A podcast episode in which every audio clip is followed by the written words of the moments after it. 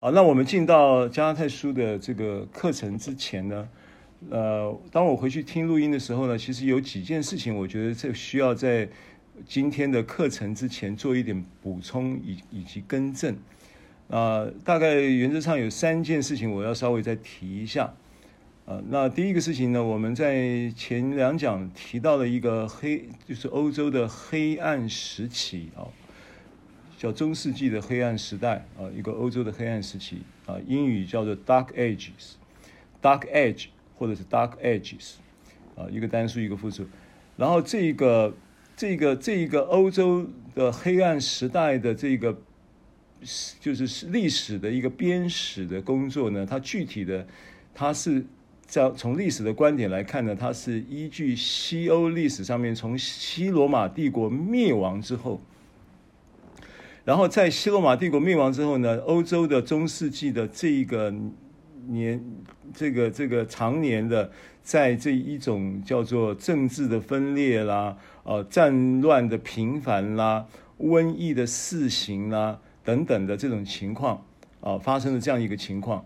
那这个情况呢，是一个客观的当时的一个历史阶段带来的一个社会的现象。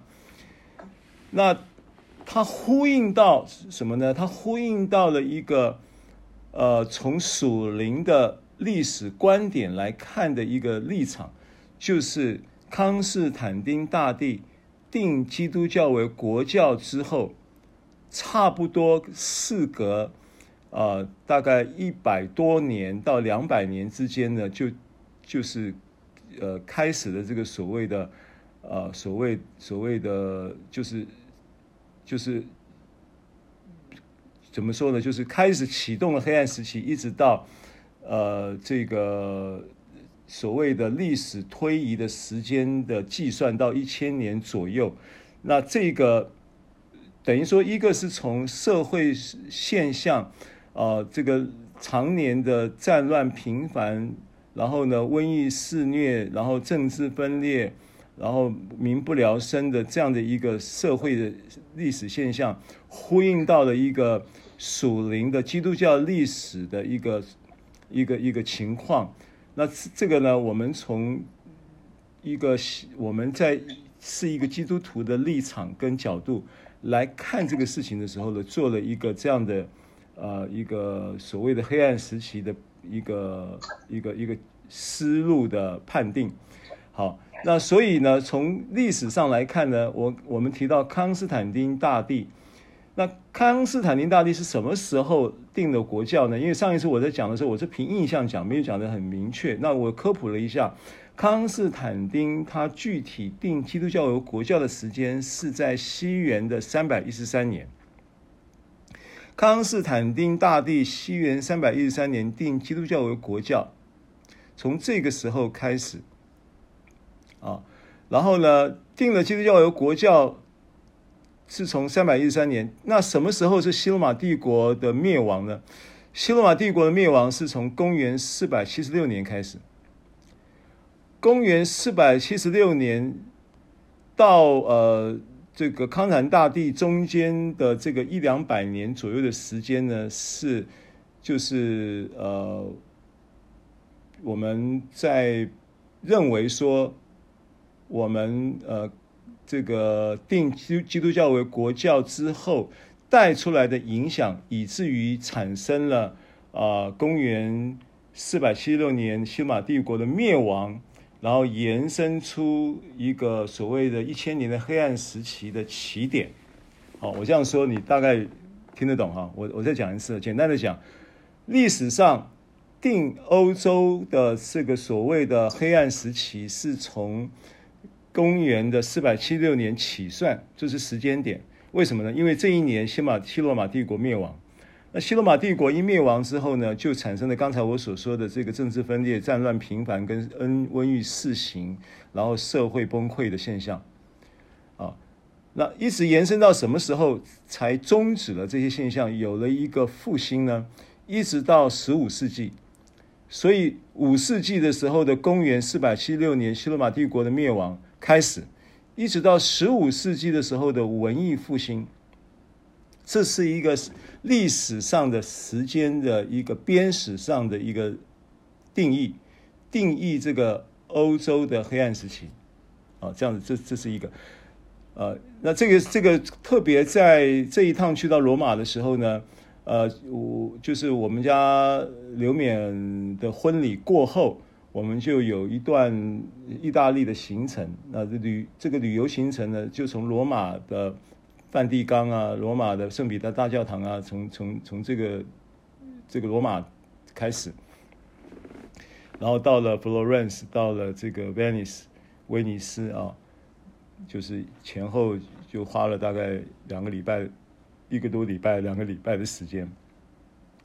那尤其在这个罗马的行程里面呢，就呃就是很多关于文艺复兴的主题，就是以文艺复兴为主题的。一个旅游的所谓的呃叫做呃知性的旅游了啊，一个知性旅游就是以文艺复兴的这个为主题。当然，罗马竞技场也有去了啊，然后也诉说了罗马竞技场很多的相关的历史。那我们在看这些历史的时候呢，我们会从基督教的历史的平行线的角度来看这个事情。所以当欧洲黑暗时期，以基督教的一个呃基督徒的立场来看的时候呢，你会发现呢，它跟呃我们整个基督教的历史会发生关系。那基督教历史发生关系呢，是就是呃康斯坦丁大帝在西元三百一十三年，他制定了基督教为国教之后，那当你发现呢，有一个历有一个事实，就是在这个历史上。得到的验证，就是当政治跟宗教，呃，和，就是联合的时候，政治跟宗教联合的时候，就干不出好事。所以，呃，到你到了新约，你会发现，耶稣基督是被谁定死的？定死耶稣基督的势力，其实是政治跟宗教合谋。啊，所以同样的，当基督教。被定为国教之后，政治跟宗教呢就合体。那这个合体之后，并没有给信仰带来复兴，哦，反而带来了败坏。所以也因着这个康斯坦丁大帝定基督教为国教之后，产生的一些的政治跟宗教的联合之后的影响，然后就进进入了什么呢？就进入了第五世纪西罗马帝国灭亡的事实，而。正式的开启了黑暗时期一千年的序幕，一直到十五世纪文艺复兴。那十一世十五世纪的文艺复兴跟谁有关系？达文西啊，然后这个米开朗基罗，对不对？拉斐尔这三个代表人物，就是文艺复兴的三个代表人物。我们历史上都有读过的达文西、佛罗这个米开朗基罗跟拉斐尔，但。你你你才你从一个基督徒的立场，你不能不忽不能忽略到另外一个重要的人物，在文艺复兴时代，他跟这三位所谓的文艺复欧洲文艺复兴的三杰，对不对？刚刚讲的这个这个达文西、米开朗基罗跟拉斐尔这三杰呼应的一个重要的基督教的一个重要的人物，叫做马丁路德。所以我们上一次提到的这件事情的时候，我们就。就是跟大家有说了，这马丁路德在一五一七年就接起了一个因信称义的一个改革信仰改革运动的序幕，啊，所以我们从基督教信仰的立场来看这件事的时候，就会从康斯康斯坦丁大帝的改教，而不是改教，康斯坦丁大帝定基督教为国教，然后一直到文艺复兴时代的有一个。这个修士叫做马丁路德，啊，他接起了这个在，因为他是当时他是隶属这个所谓的呃基督教为国教之后的宫廷修士了啊，隶属这样的一个一个一个有这样的一个呃宗教的背景，然后他接起了这个因信称义的改教运动的这个这件事这个事实呢，就呼应了整个黑暗时期。的一个终开始跟终结，好，所以我我我我们跨跨了这个一千年的时空呢，就统称为欧洲黑暗时期或中世纪黑暗时代。啊。那这个就是呃我们在关于欧洲黑暗时期的这件事情啊，再做一个补充的说明。啊，具体的说跟大家分享这个起气的时间。啊，那这样子还有它的历史事实的背景跟基督教的历史的观点啊，它是平行也是有呼应的。第二点呢，是关于加拉太书的写作时间的一个推理，要做一个补充啊，因为加拉太书二章一节有特别提到说，当保罗跟巴拿巴带着提多去到耶路撒冷，那当保罗在加拉太书二章一节提到这件事情的时候，证明什么呢？证明加拉太书的撰写的时间是在。保罗跟巴拿巴带提多到耶路撒冷之后嘛，我在信中提及的一个往事，这个往事呢，就是我和巴拿巴曾经带了提多到耶路撒冷去，所以我提这件事情就代表什么呢？代表我写这封书信的时间是一定是比我跟巴拿巴带提多到耶路撒冷的这个事实发生之后，好。那这个是时间点很重要的一个判断依据。那他的写作时间，如果说按照加拉书二章一节的这一节经文来推理的话呢，我们当时在第一讲推理这件事情的时候，我们并并没有从使徒行传十五章提及保罗巴拿巴上耶路撒冷开了一个耶路撒冷会议。有一个耶路撒冷的辩论大会，就是我们之前跟大家提过的，大家自己可以呃再去，如果忘记了再去参阅一下《使徒行传》十五章。这个时间点我们查考，它是在西元四十九年，主后四十九年。所以呢，加拉太书原来它的写作时间呢就有两种判断，两派的说法。一派的说法呢是在。耶路撒冷会议之前，主后的四十六年左右，一派的说法呢，是在主后的五十三到五十七年之间，与罗马书大约是同期写的一个撰写的一封书信，啊，那这个是同一时期，不是同一时间啊，同一时期跟罗马书。那这两派的说法呢，我们会比较倾向于第二个写作时间的原因呢，就是依据加拉书二章一节这节圣经。但上一次我在提这件事情的时候呢，因为在罗在这个使徒行传十五章并没有提到提多，他当然有提到巴拿巴，保罗跟巴拿巴一起到了耶路耶路撒冷去看参与了这个耶路撒冷大会。其实上这个大会的议题也是由他们而起，就是关于这一个守律法不守律法的辩论。那这件事情呢，当时行传里并没有提及提多，其实整个行传都没有提到提多这个人。啊，其中有提到提到一个提多犹大，但是跟提跟我们所说的提多不是同一个人。所以呢，我认为行传十五章没有提到提多的情况之下呢，就不能把耶路撒冷大会的那一次就把它作为我们这个呃加拉太书二章一节的印证跟判断。啊，但实际上呢，我再仔细的看。虽然行传十五章并没有提到提多，但是行传的十五章的最后末了的时候，应该是在三十节左右。我们看一下使徒行传十五章的三十节。对不起啊，我现在都都还在没有进入今天的课文啊，我都还在做一个呃，就是我们前面两讲的一些呃，在跟大家讲到关于呃这个。加太书的提要跟导论的过程当中的一些需要补充跟更正的事情，啊，这个也许我在我现在讲的事情你都已经没什么印象了，那也没有关系，没有印象的就当做是新的，呃，来姑且听之，啊，那如果你有印象，你就把这一件事情呢，在我的说明当中把它导正过来就可以了，因为行传十五章的三十。三十呃八节，八节，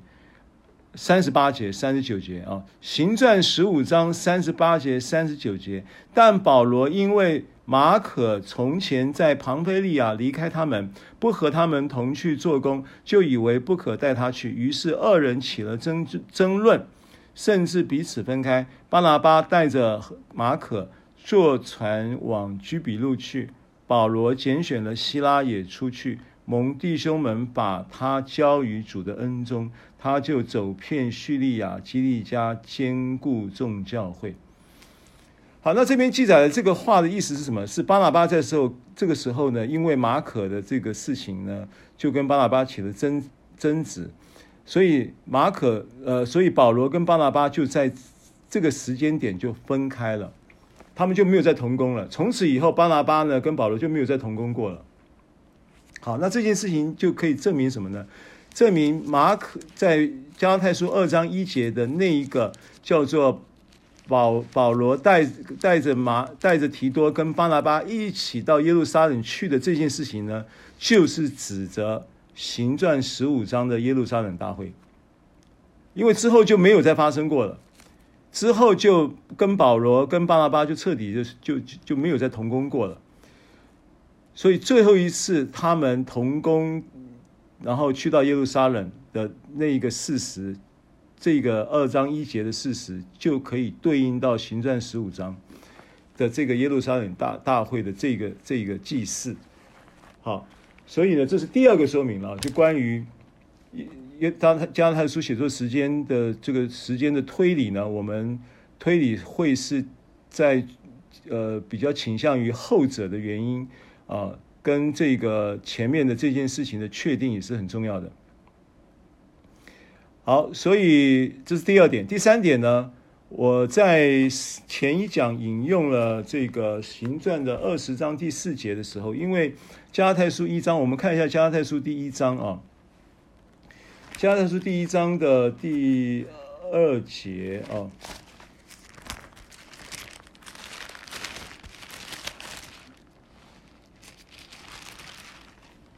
加拉太书的第一章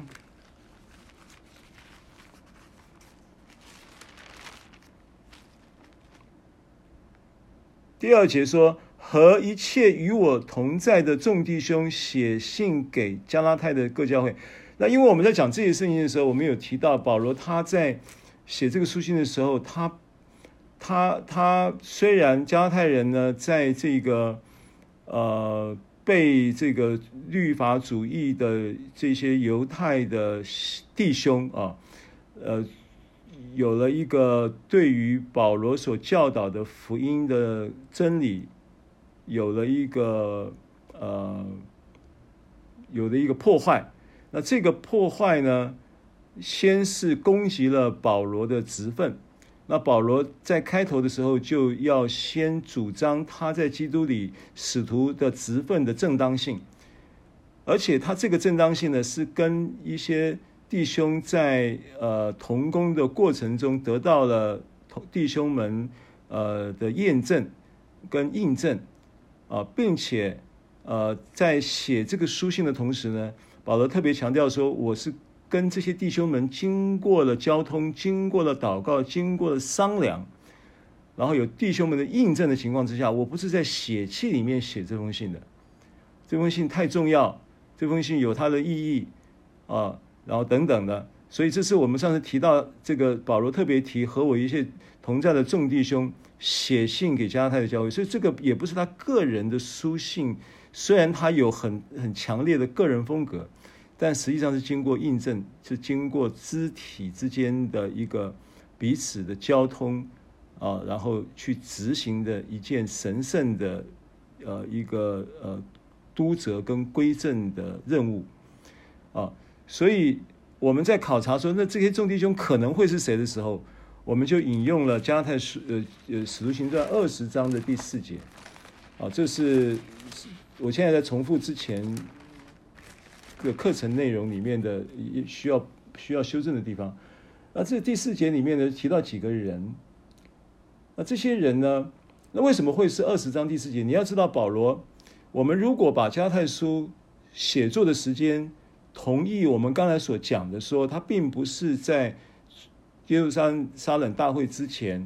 不是主后四十六年写，而是在主后五五十五到五十三到五十七年之间，甚至有人更主张是在五十五年到五十七年之间，主后五十五年到五十七年之间，跟写罗马书差不多是同期的一个时间写的。那如果我们要主张这个事实的话呢，我们就可以从行传里面找到这些众弟兄可能是谁？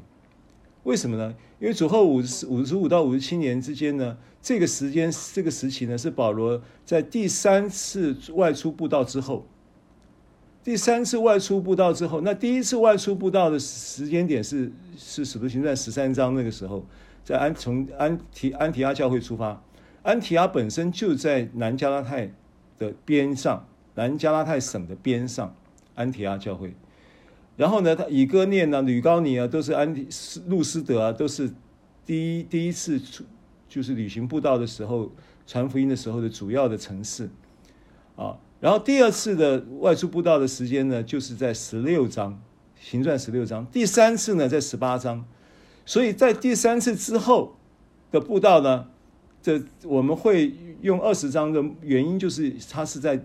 这个时间点是在第三次布道之后，所以很可能就是二十章所描述这些弟兄同工弟兄。那这些同工弟兄呢，有有谁呢？有有有所谓的庇哩亚人毕罗斯的儿子索巴特，有所谓的帖撒罗尼迦人的以亚里达古和公西西公都，还有特批人该犹并提摩泰，又有亚细亚人推基古和特罗菲摩。好，那这些就是我们在引用这个经文的时候，想要跟大家。讲说到这当时的众众弟兄众同工是包含了这些人，可能包含了这些人，可能并不是绝对是因为他书信上没有提，我们就不能这样推理啊。但是可能是这些人。那其中呢，在跟说明这段圣经的时候呢，说到了一个一个地理位置的错误，因为在这些描述的地理位置里面，这有特庇特庇这个城呢，的确它是是这个呃南加拉泰的。城城市，但是庇哩亚跟帖撒罗尼迦呢，都是在马其顿，他们都是马其顿人，马其顿的庇哩亚人，马其顿的帖撒罗尼迦人，啊，这是做一个地理位置的说明的修正。啊。因为上次在讲的时候也是凭印象。啊，凭印象就像就好像我讲康斯坦康康斯坦丁大帝啊，在这个西元六世纪的时候定期的教国教，其实。康斯坦丁大帝不是在西元六世纪，是在西元三百一十三年。这是刚刚已经科普过，给大家正确的时间。六世纪其实是指的什么？指的在康斯坦丁大帝在第四世纪的初期，三百一十三年定基督教国教之后带来的影响，以至于在西马帝国在第六世纪，就是第五世纪末、第六世纪初的时候灭亡。所以第六世纪开始的是什么？开始的是。所谓的这个呃叫做呃这个呃黑暗时代的起点，启动了欧洲黑暗时期的起点。那欧洲黑暗时期起点从十六世纪的初期一直到十七世，不，从六世纪的初期一直到十六世纪的初期，啊，就一五一七年马丁路德改教的时候，文艺复兴也是十五世纪之后的事情，啊，所以帖撒罗尼迦。还有庇哩亚，这个都是马其顿省的的的的城市啊。这以上都是做一些补充跟修正啊。那我们进入今天的这个圣经的进度是，今天要分享的进度是加拉太书的一章六到九节。加拉太书一章的六到九节，啊，经文呢？啊，我来读，大家看到这个圣经文啊，六到九节，第一章啊，加拉太书第一章，六到九节，经文说：“我希奇你们这么快离开那借着基督之恩招你们的，去从别的福音，那并不是福音。不过有些人搅扰你们。”要把基督的福音更改了，但无论是我们是天上来的使者，若传福音给你们，与我们所传给你们的不同，他就应当被咒诅。我们已经说了，现在又说，若有人传福音给你们，与你们所领受的不同，他就应当被咒诅。好，那么呃，今天的这一课呢，我定的经呃就是课这个经文进度的题目是呃我们所传的福音啊、题目是这个主题。那我们所传的福音呢，这个主题就是来自于第八节说，无论是我们是天上来的使者。若传福音给你们，与我们所传给你们的不同，他就应当被咒诅。所以，我们所传的福音到底是什么？那在上一讲里面，我们有特别提到了第四节，这是第三节、第四节是揭示了加拉太书导论的重要的一个主题啊。那这个导论重要主题，他讲什么呢？他讲说：愿恩惠平安从父神与我们的主耶稣基督归于你们。基督照我们父神的旨意，为我们的罪舍己，要救我们脱离这罪恶的世代。那我们特别提到说，这个福音呢，呃，它是恩惠的福音，它是平安的福音。那恩惠它是呃指着什么恩惠呢？当然，恩惠是多，就是我们讲说是呃这个叫做全方位，然后无死角，然后。多元性的、循环性的啊，然后无止境的供应，恩典本质上是这样的一个一个概念。那这个概念从哪里来呢？这个概念其实从创世纪来的，因为创世纪呢，神不是到了耶稣基督降世为人，然后呃，钉死、十架、埋葬、复活、升天的那个时候才。显明他是恩典的神，神在创世纪创造天地海和其中万物的时候，就已经显明他是恩典的神，对不对？啊，创世纪第二章，创世纪第二章呢，第八节说，耶和华神在东方的伊甸立了一个园子，把所造的人安置在那里，是不是恩典？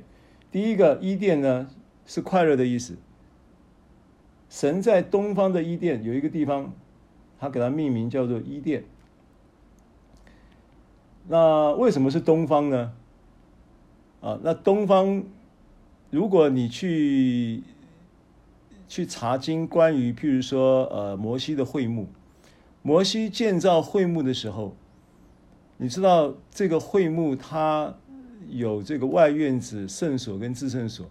那这个会幕的大门进去的那个门就是朝东的，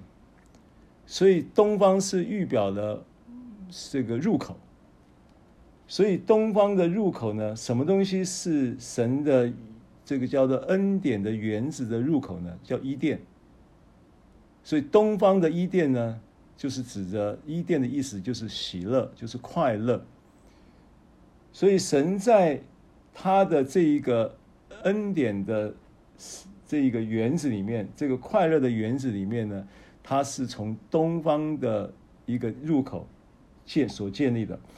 然后把人就安置在这一个快乐的园子里，这就是第八节的白话的说法。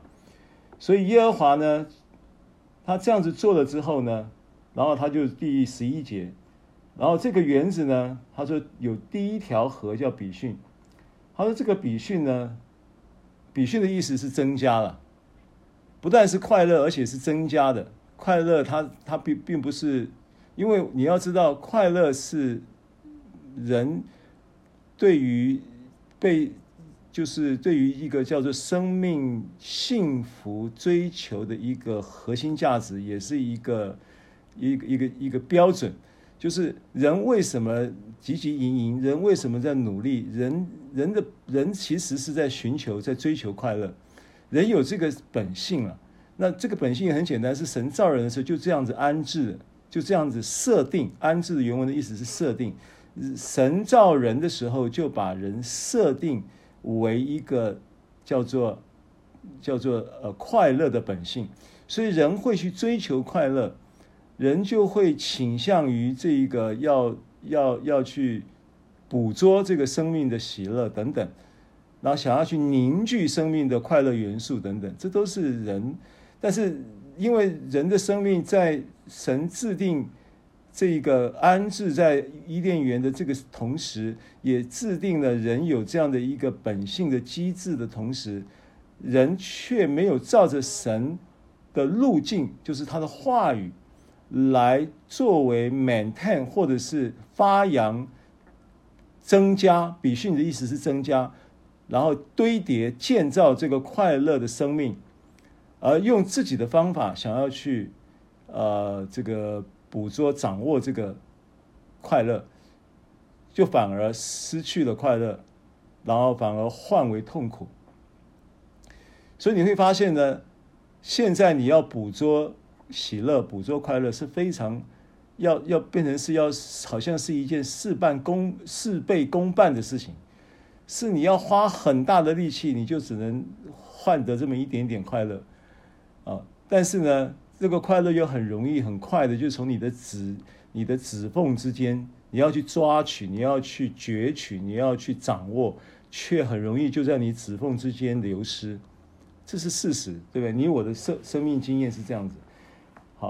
但是呢，在起初不是这样的，起初呢，他说这一道比逊呢。它它是环绕什么呢？他说环绕嘛，环绕表示它是圆的嘛。环绕一个地方叫做什么？叫做哈菲拉全地。哈菲拉这个名字，这条河，呃，这个地，这个地名，哈菲拉这个地名的意思，哈菲拉的意思就是圈，圆圈的意思，圆圈。所以当它是在环绕这个哈菲拉，就表示呢，这一条河呢是转圈子的，是一个圆圈的。是一个是一个圆圈，是没有死角的，然后这个圆圈是全方位的，这个圆圈呢是无死角的，是多元性的，啊，是循环性的供应，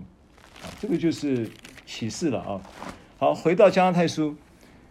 所以恩惠是神的本性，恩恩典是神的本性，那愿恩惠平安。从父神与我们的主耶稣基督，表示什么？恩惠跟平安呢，都是属于我们神生命的本性跟属性的前提。那他要在在创世纪的时候，他就已经制定了将恩惠平安给人，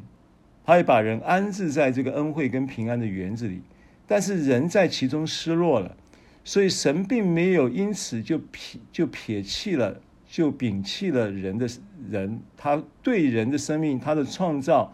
救赎是预，就是代表了他创造的责任。他有一个，既然我创造了你，我就有责任啊，把我所要创造你的原始的动机跟计划，要继续遂行在你身上。所以，他仍然要把恩典跟平安从父神与我们的主耶稣基督。要来供应给你们，要来归于你们。所以上次我们提到恩惠平安的时候，特别讲到恩惠平安的这一个关联性。进入平安意味着进入了一个呃全面性，一个整叫做整全性，一个全面性的呃健康、富裕、兴盛跟祝福。好，所以基督呢要怎么样来？就是要要让这个恩惠平安能够从父神与我们的主耶稣基督能够归于你们呢，啊，因为这件事情在人的罪罪恶当中失落了，所以基督就照着这个父神要将恩惠平安归于我们的这一个计划，为我们的罪，为我们所做错的事情舍己，给了他自己做我们的生命。啊，目的是要救我们脱离这个罪恶的时代，所以我们提到了这个序幕，就是加拉太书的导论序幕的时候提到，这个罪恶的时代呢，这个罪恶呢，其实它这个字叫做 poneros，poneros 呢，它新约圣经出现的时候有翻译作昏花，眼睛若昏花，全身就黑暗，有也有翻译作磨难，啊，在这磨难的日子能够站立得稳，啊，以以弗所书六章十三节提到磨难。然后呢，还有提到了其他的经文提到的邪恶，都是用 poneros 这个词。那到底这个邪恶的世代，这一个磨难的世代，这一个昏暗昏花的世代，使你昏花，使你进入黑暗，使你在磨难中生命磨难的生命中生活的这样的这个这个世代呢，是用什么方式，用什么方法来来来把你框在这个昏花，把你框在这个磨难跟邪恶的光景当中呢？是用什么呢？还记得吗？我们讲到了这个导论的时候，他是用一个错误的思维跟框架，所以罗马书十二章才会说：所以弟兄们，我以神的慈悲劝你们，将身体献上，当作活祭，是圣洁的，是神所喜悦的。你们如此侍奉，乃是理所当然的。不要效法这个时代，不要被这个时代框住了，不要这个被这个时代的被这个时代、呃、牵着鼻子走，不要被磨成这个时代的模样。反而借着心意的更新而变化，因为这世代正在用一个模子、一个思维的模式、一个思维的框架来磨难你、来昏花你，迫使你进入某一种这种磨难跟昏花的邪恶中。那所以呢，他说你要反要借着心意的更新而变化，这就是基督耶稣救赎跟救恩在。这一个加太书里面所要阐明的一个事实，啊，所以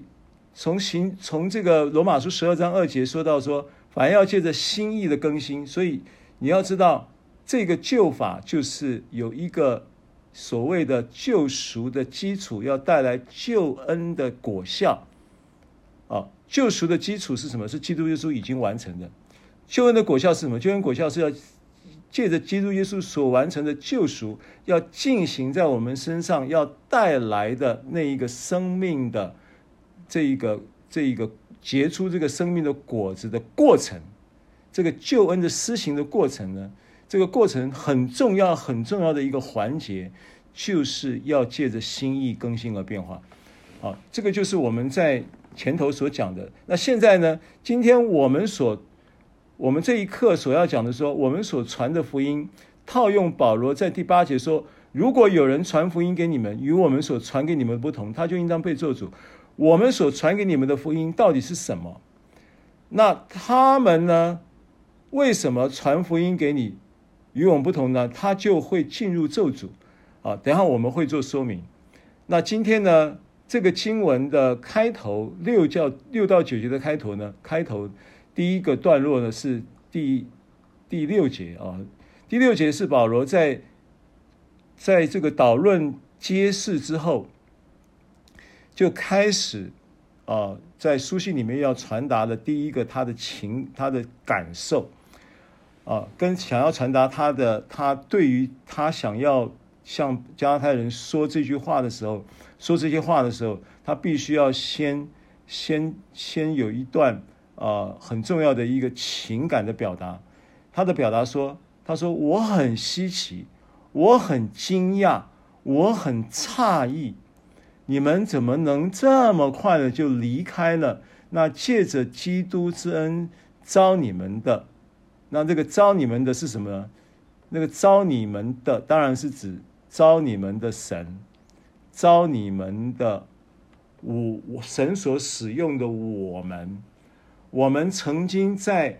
那招你们的父神以及圣灵的感动、催逼、引导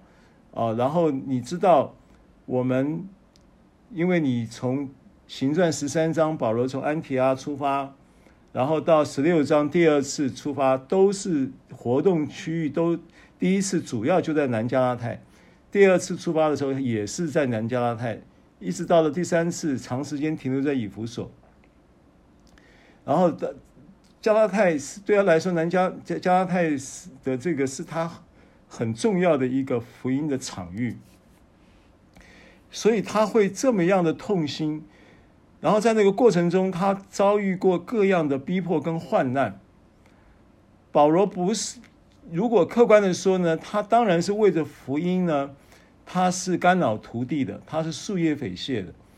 当然，那个不是他想要表达他他的这一个有多大的功劳或苦劳，他想要表达的是那一个背后推动他们这样子来向着他们苦口婆心的传扬这一个生命之道的一个背后有一个招他们的神，有一个神铺天盖地、无与伦比、感人肺腑的大爱。那这个东西呢，一直支持着他们呢，愿意在那个各样的危险、各样的患难、各样的缺乏、各样的苦苦痛当中，仍然能够快乐的，能够在在这个福音的大能中呢，有所突破，然后呢，带出这些福音的祝福跟果效。那在这样的情况之下，他真的是觉得扼腕，他真的是觉得诧异，他真的是觉得有一点晴天霹雳，有一点当头棒喝，说你们可怎么可以这么快的就就就把我们所做的、我们所说的、我们努力的一切的，就好像付诸流水了。那所以你会听到从这个话中感受到三个东西，第一个是他的扼腕跟惋。跟遗憾，这个是不在话下，你我都会有。第二个是呢，你会感受到那个背后推动他面对这件事情，即便是在这样子令人扼腕，然后令人遗憾的情况之下，他并没有放弃，有一股强大的力量仍然在催促他，仍然在在在支持他，继续的来不放弃，继续的向加太人说话。虽然呢，好像他已经这一个加太书已经是好像是一个呃，不一定是我们叫做什么呢？就好像是一个已经过了时候的一顿饭。就是说，当时在那一个圣灵厚厚的浇灌，在那一个圣灵大大的催逼，在那一个厚厚的浇灌以及大大的催逼所带来的那一种。给带给带到给他的保罗使使徒保罗跟巴拿巴的这个团队，啊，在侍奉啊，在向加太人传福音的过程当中的那一种啊，那一种那一种那一种那种呃呃呃呃令人难忘的那一种呃呃这个呃出人意外的。那些的恩高的运行，死人的复活，然后病得医治，然后瞎子看见等等的这一些鬼被赶出去的这一些的这些的服饰的记忆中，那些事情好像都已经过去了，啊，我好像也回不到那个时候了，我也没办法带你们再重新体验那些事情，再体验一次了，然后让你们重新再回到那样的一个一个高亢的激情里面了，虽然呢，我现在写这些事情，我写在跟你写这个信，都好像有一点亡羊补牢了，但是我还都还愿意讲，我都还愿意写。我觉得我我们在书信当中可以捕捉到这个，呃，第第二点，那背后呢，是因为背后有一个强大的不放弃的爱。第三个呢，他虽然呢有这么强大那么强烈的情感在那里。表达这些东西，但是呢，他仍然是一个温柔的语气在说：“我很稀奇，我很诧异，我很惊异，我很我很惊讶。”呃，这是一个温柔的语气。虽然他很难过，虽然他很伤心，虽然他很不高兴，可是他仍然是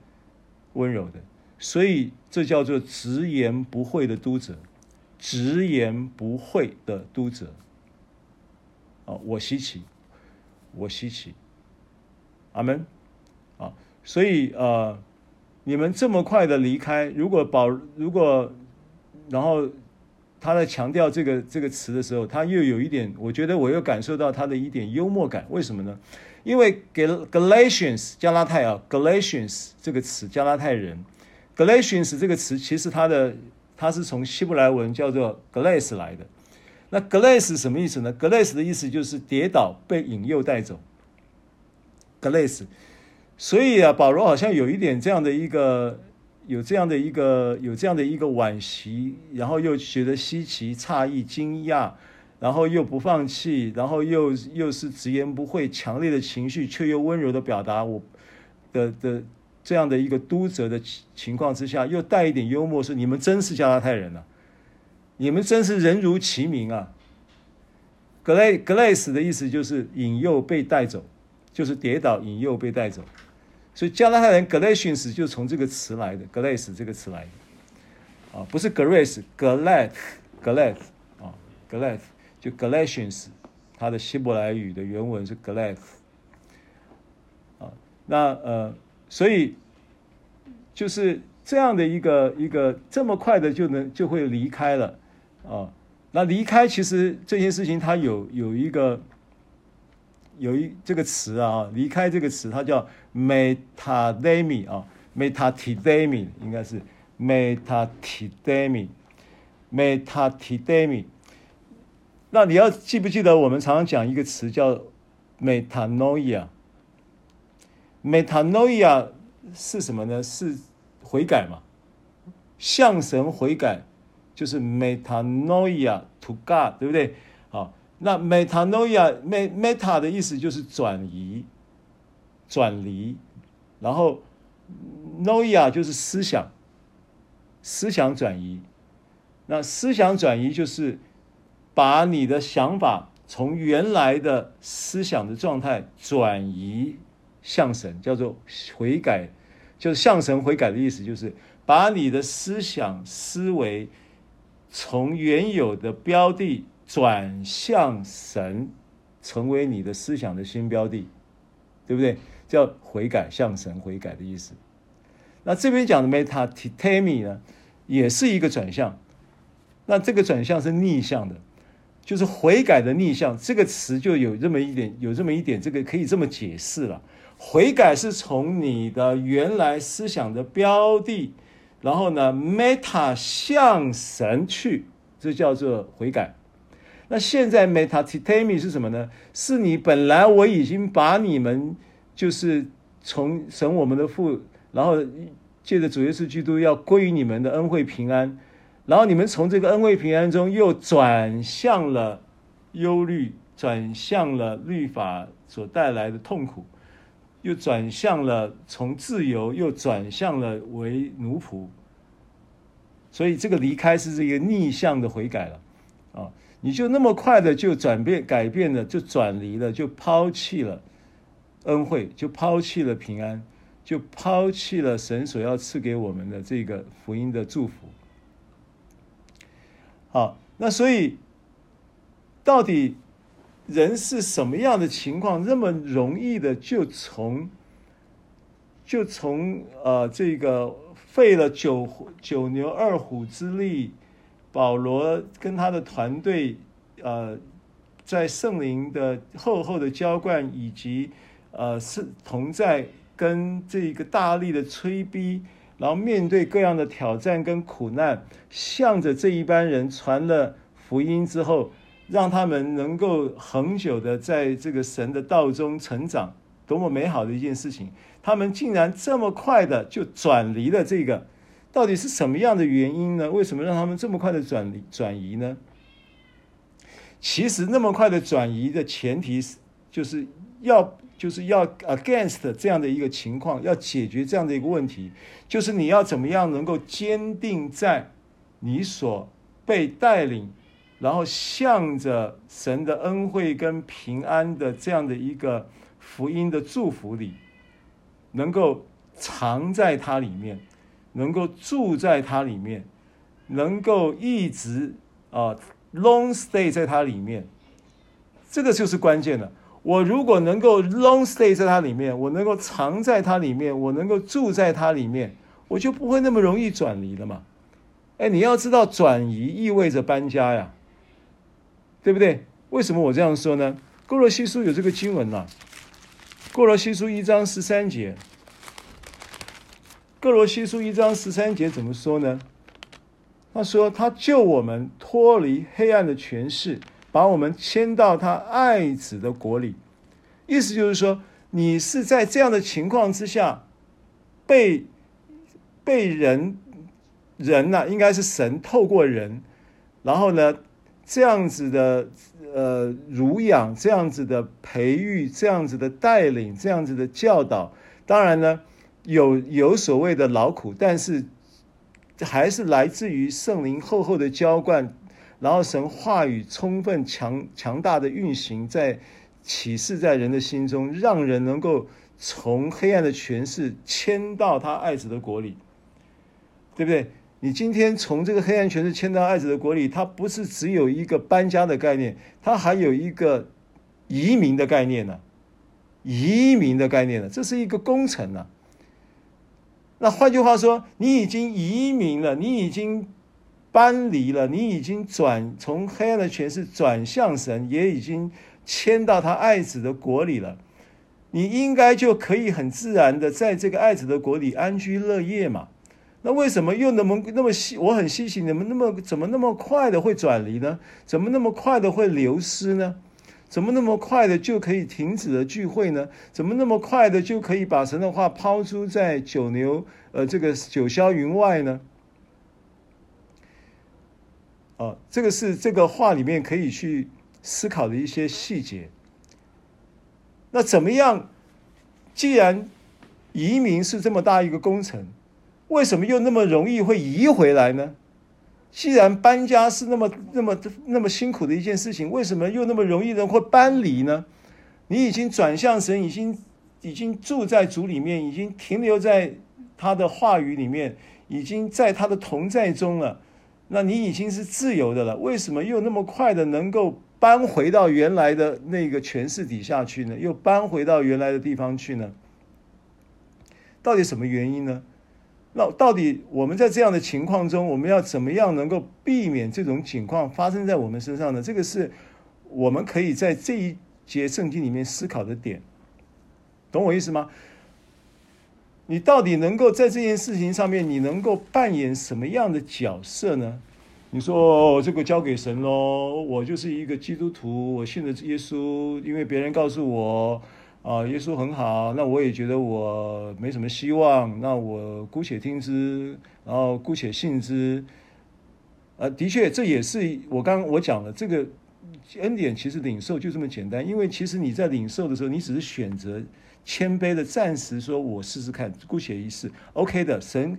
绝对经得起你的尝试，经得起你信你的所谓的挑战跟考验。这的确是。但是要怎么样能够在入门之后，能够在住在它里面，能够透彻的在它从恩惠入门以后，有有有一个长久的平安能够临到你的生命，有一个宽广的平安能够架构在建构在你的生活，对不对？怎么样能够能够 maintain 这样的一个祝福？对不对？有时候你，有时候你，你，你，你，你，你，你，在你在某一种环境的一个时空里面的时候，就好像，呃，当我们到了威尼斯首水都威尼斯的时候，哇，看到这个这个彩色的那个那个威尼斯岛，威尼斯岛里面，它有好几个岛嘛，其中有一个岛叫彩色岛，那个岛上面的特色就是彩色的，房子都是彩色的，各种不同的颜色。你想象得到、想象不到的颜色搭搭配，丰呃活泼丰富的搭配，都在那个岛上的房子的外观，包含了那些在岛上的居民，他们的用用的器具什么东西，色彩都特别的对比鲜明，特别的丰富。然后，然后又又去的时候，时间又刚好是夕阳要西下，那因为它它所谓夕阳西下也是晚上差不多九点的时候。啊，就昼长夜短了，早上四点半五点天亮，晚上九点九点半太阳才下山的。然后那个那个在那样的场景之下呢，然后这个呃摇曳的这样的一个一个船只，然后在那个夕阳微风吹来，彩色岛的这一个房屋的陈列，然后呢来来往往熙攘的人群。然后又有美好的这样的一个，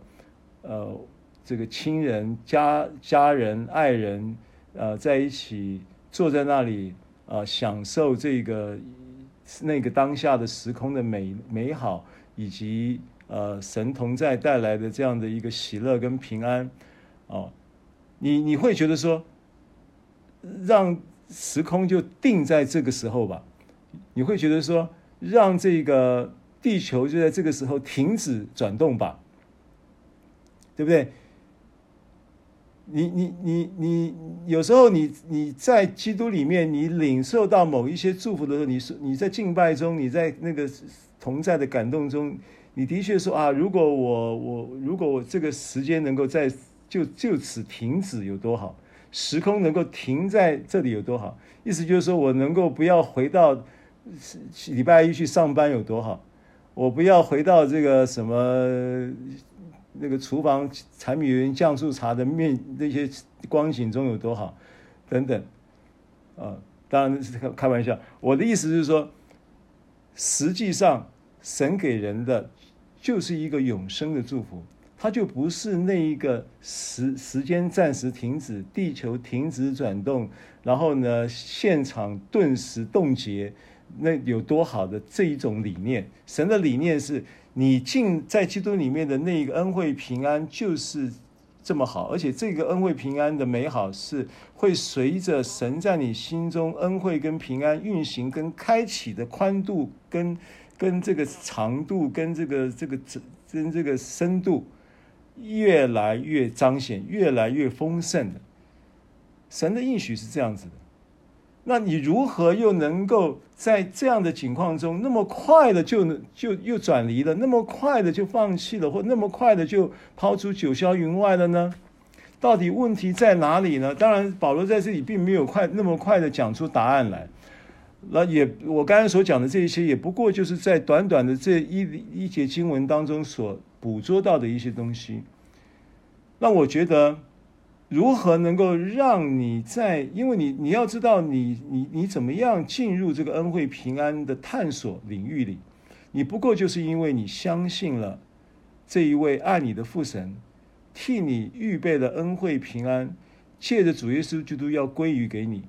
并且你也在这一个相信的开始的时候，带来了一个潜藏跟经历，以至于你能够。在这样的过程当中，渐渐的增长，然后渐在在这一个渐渐增长的生命增长的历程呢，同时生活中会有许多的什么呢？会有许多的搅扰。这些搅扰就如加拉太书这一段圣经所预表的说，这些人不过是要搅扰你们。这个搅扰，在加拉太书里面，当时是在描述一群犹太主义。就是呃，律法主义的犹太弟兄，是来自于一些律法主义的犹太弟兄。虽然现在我们的身边没有这一些律法主义的犹太弟兄，但是有类律法主义的犹太弟兄，有类律法主义犹太弟兄，有类似于这一种搅扰的这一种的纷扰的这一种的乱源的生活的元素很多，不断的来搅扰。你怎么样能够在这一些类犹太主犹太弟兄、类这个律法主义犹太弟兄的这样的一个生活的搅扰元素的混乱的过程当中，能够持续的保守自己在一个不转离、不不不不不改变、不抛弃，能够在神所赐的恩惠平安中持续的成长。持续的领受，持续的，啊、呃，这个捕捉到那个永生、永恒生命之之永恒存在之神生命的生活品质，如何？怎么做？关键在哪里？好，好，那简单的讲，简单的讲，我们能做的是什么？简单的讲，就是殷勤的倾听和阅读。神的话语，OK，真的，你能做的一件事情，让你能够不那么快的改变心意、转离、抛弃 metatitami，像加拉太人这样的境况，因为这是一对我们来说，我们看这个故事，我们看这个书信的时候，保罗他的心境，我们去稍微揣摩一下，神在保罗的这个心境当中所。所扮演的那一个幕后的支持跟推推动的力量，我们也也也掌握住的情况之下，那加拉太人呢？如果我自比我是加拉太人，我我我要怎么样能够避免这个加拉太人犯的错误呢？我怎么样能够不遭到这个加拉太人所遭遇到的这些事情呢？虽然这些加拉太人他当时身边有这些所谓的律法主义犹太弟兄的存在，我们现在没有，但是有类律法主义犹太弟兄也存在在我们生活环境里面啊。这些人事物是不断的在上演啊。你要怎么样能够能够能够在这样的情况中能够避免重蹈加拉太人的覆辙呢？OK。所以你能做的只有一件事情，就是殷勤的倾听和阅读神的话语。这个能够让你 maintain，让你藏在它里面，住在它里面，住在它里面，藏在它里面。然后呢，主的话语就藏在你们里面，这人就多结果子。多结什么果子？恩惠的果子。多结什么果子？平安的果子。Amen。好，第七节。啊，时间不够。今天我们想说，把我们所传的福音呢，这个课就分成两讲。啊，那今天这一讲呢，呃，我们继续看第七节。啊，第七节看完了以后呢，呃，我们就先暂停。啊，第一节说，那并不是福音，不过有些人搅扰你们，要把基督的福音更改了。好，那保罗讲说不是福音，那些不是福音，那些是类福音，但它不是福音，它是有了一个福音的面貌而已，它并不是福音。那你要知道，如果今天他是他，如果他他不是类福音，他不太容易搅扰到加拉太人，就好比当年蛇在。试探这个夏娃，试探亚当。当时他如果他如果神说呢，吃的日子必定死，对不对？那如果蛇跟女人说呢，吃的日子一定不死，那他那女人不会上当的。女人会，她会马上警觉到你讲的话怎么跟神是相反的，你跟神的话唱反调的，唱反调的话还不容易产生影响。懂吗？类似，有一点像，有一点变造，但是又不是，那才容易影响。似是而非的话才会影响。我比方讲，一个人要恭喜另外一个人，然后呢，他就说：“啊，你这个他那个人呐、他那个人就是怎样怎样怎样。”我跟你说，如果你只是，你只是直接的把把你想要。灌在那个人身上的那些的不好的话，哦，你想要你主观的观点要强加在这个第三人身上，要强加在你要向第三人说明某一个第二人，啊，应该讲你要向某一个第二人，然后去强加在一个第三人身上的一些诽谤的话，如果呢？你只是你只是主观的去说啊，这个人很坏，啊，这个人很自私，这个人很怎样？我跟你讲，这个第二人称第二人听到你讲这些的时候，他不容易被影响，因为他会有对这个第三人会有主观的观感跟认定。他说不会啊，他没有你讲的这么坏啊，不会啊，他没有讲的你你讲的这么可恶啊，懂我意思吗？但如果说，你的说法、说法、说说法不是诽谤性的，不是毁灭性的，你的说法是质疑性的，就说，啊、他看起来是好像蛮蛮讲义气的，啊、呃，但是到了紧要关头的时候，你等着看吧。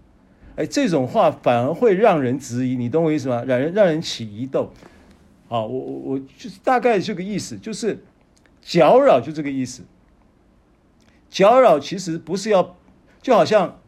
一坛已经在酿到一半的酒，这个一坛已经酿到一半的酒，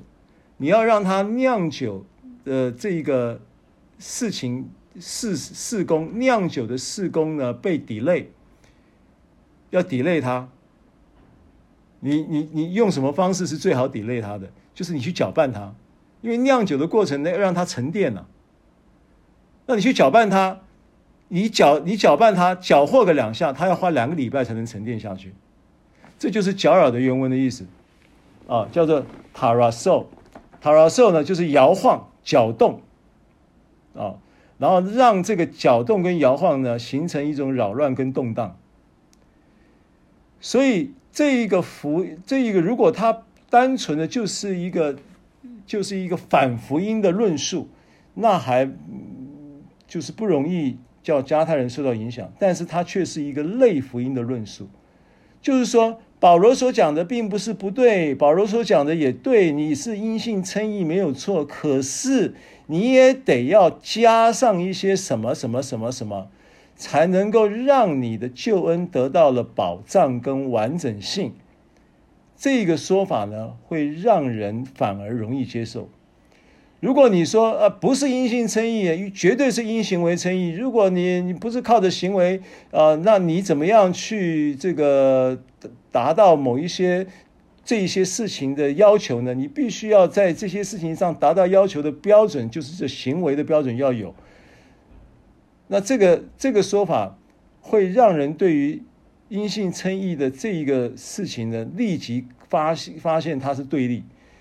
但是如果他说对，保罗讲的也对，没错，的确，我们是新约的信徒，是阴性称义，圣经上的确有讲阴性称义。但是如果你的阴性称义的定义所定义的阴性称义是完全都没有行为要求，那这样子你这个阴性称义很危险哦，是不是？